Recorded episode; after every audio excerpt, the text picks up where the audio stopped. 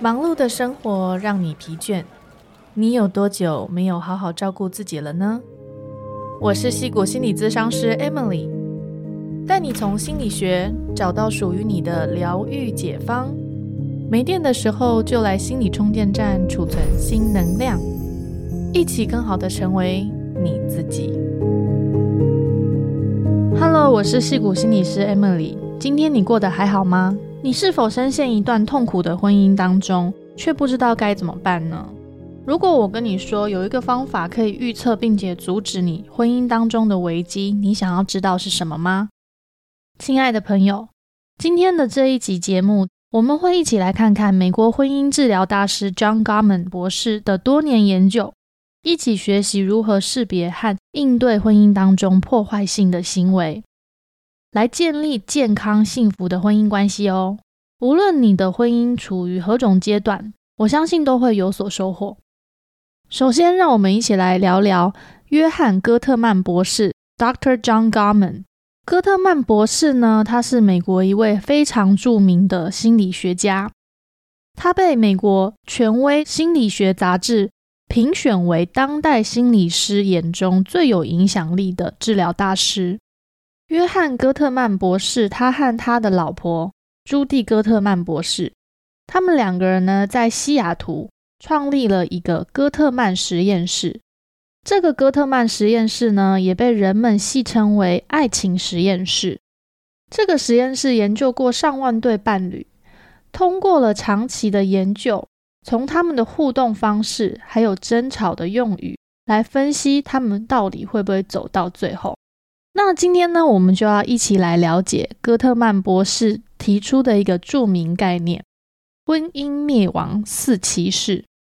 这个概念呢，是用来描述那些严重破坏夫妻关系，并且可能会导致婚姻破裂的行为模式哦。那么，我为什么会特别想要来讨论这个话题呢？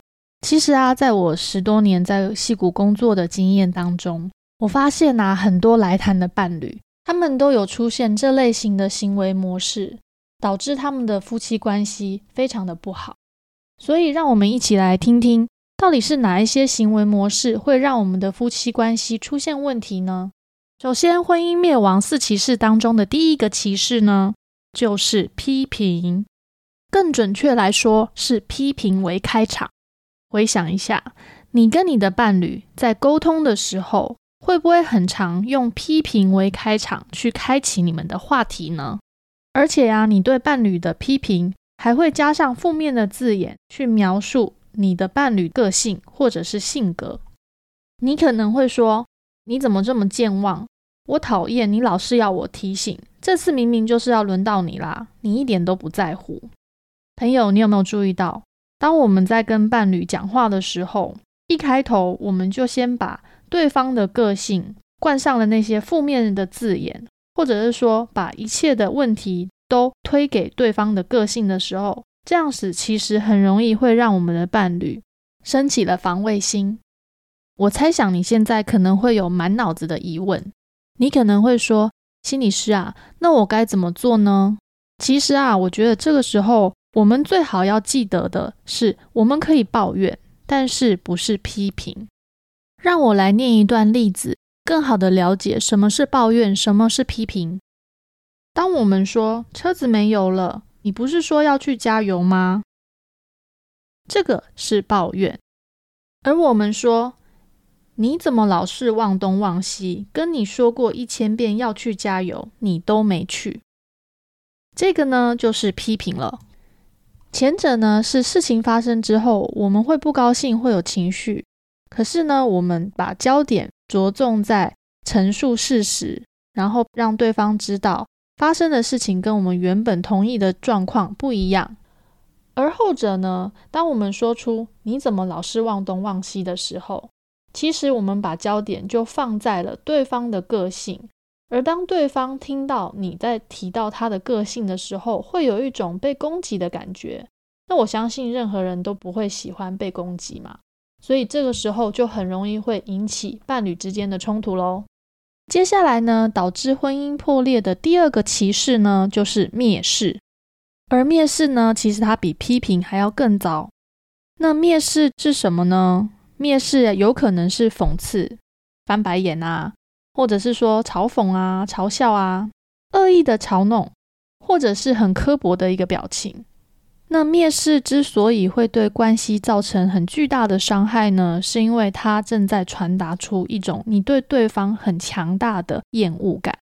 其实坦白说，我在我的咨商室当中，很常会看到关系不好的伴侣会出现那种对对方蔑视的表情、肢体动作啊，有时候是一个眼神啊，或者是一些语助词啊，都可以感觉到对对方的那种轻视。蔑视有时候会展现在评论另外一个人的价值观。我曾经看过一对夫妻。先生呢，他就会告诉周围的人说：“你看看我老婆，她总是不知道分寸，她不知道什么东西该说，什么不该说，老是放枪。”其实我们用本质上面来看他的行为，我会说他是在假借用比较高超的品德来包装他自己对太太的轻蔑。在这边呢，我想要提出一个思考点，就是我们作为人。有任何的资格去评论另外一个人做的事情到底合不合理，或者是说我们的想法优于另外一个人的想法吗？我相信我们每一个人都有自己的想法，可是，在伴侣关系当中，必须得留意的事情是，我们是不是会认为我们自己的想法是优于另外一个人的？而我必须得说，当你有这样子的念头出现的时候，通常你的伴侣关系都不会太好。那我想，这时候听众们可能会想要问我：那心理师啊，我们可以怎么做呢？我觉得简单来说，在伴侣关系中，我们要把握一个原则，那就是我们跟另外一个人是不太可能会有相同的价值观的。所以，每当我们有价值上的冲突出现的时候，还是得去尊重彼此之间有不同的价值。这世界上不可能会有一对伴侣，他们的价值观是完全相同。很多时候，我们看到那些感情很好的伴侣，大部分他们也会有价值观不同的时候。而他们做到的最成功的一点，就是尊重彼此之间有不同的价值。接下来，我们就要谈到婚姻灭亡的第三个歧视啦，那就是辩解。当我们不断的被攻击、被蔑视之后，人们很常会出现的行为就是开始为自己辩解。比方说，我们会很努力的跟对方去解释，不是这样子的，你误会了，或者是说我的本意是怎样怎样。可是朋友啊，你知道吗？研究显示，辩解其实是没有用的，因为那个攻击的那一方，他不但不会停。而且呢，还会觉得辩解的那一方是试图把责任再怪罪回攻击的那个人。辩解的那个人，他越努力，会越让攻击的那个人觉得，嘿，问题不在我这里哦，问题是出在你这边才对啦。所以谈到这里，你了解了吗？批评、蔑视和辩解这三种元素会接连着出现，不断的循环。而争吵就是因为这样子的一个往复循环而生生不息了。那接下来呢，我们要来了解的是婚姻灭亡的第四个歧视，就是放弃沟通。在我的咨商室当中，有时候我会观察到一些伴侣关系很不好的人，其中一方呢，他会对另外一方一直呈现着一种关机的状态。怎么说呢？可能一方他会一直在不断的抱怨，或者是在说一些对对方的控诉、批评啊、蔑视。